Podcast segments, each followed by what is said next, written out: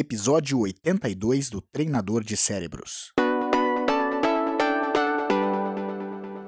Bem-vindo ao podcast do Treinador de Cérebros.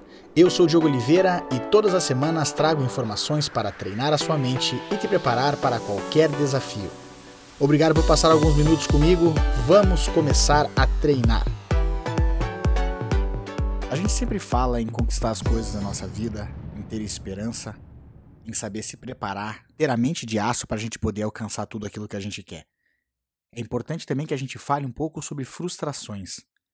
A pessoa de sucesso, ela sabe que ela não vai conseguir ter sucesso o tempo inteiro.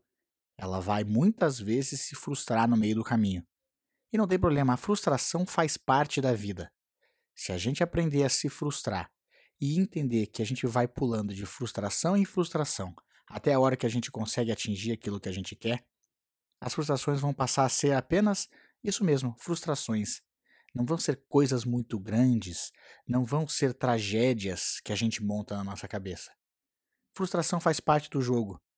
Mesmo as pessoas mais vitoriosas, elas passam por frustrações a maior parte do tempo, mas são naqueles momentos que contam que elas ganham. E aí sim, as frustrações passaram a ser apenas aprendizados degraus para que a gente possa alcançar o topo ou aquilo que a gente realmente quer conseguir.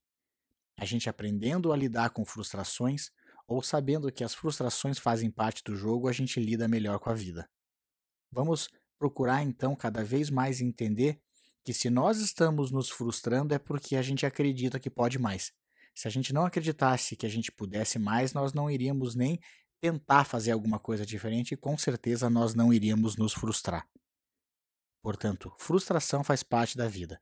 Vamos deixar essa história negativa que a gente conta às vezes que a gente se frustra de lado e seguir em frente e entender que é nesse processo de tentar, tentativa e erro que a gente consegue as coisas.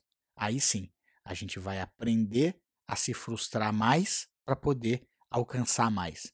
E a frustração não vai ser mais aquela tragédia que a gente cria. Experimente, faça o teste, veja como isso pode mudar a sua vida. E lembre-se, você se transforma naquilo que pensa a maior parte do tempo.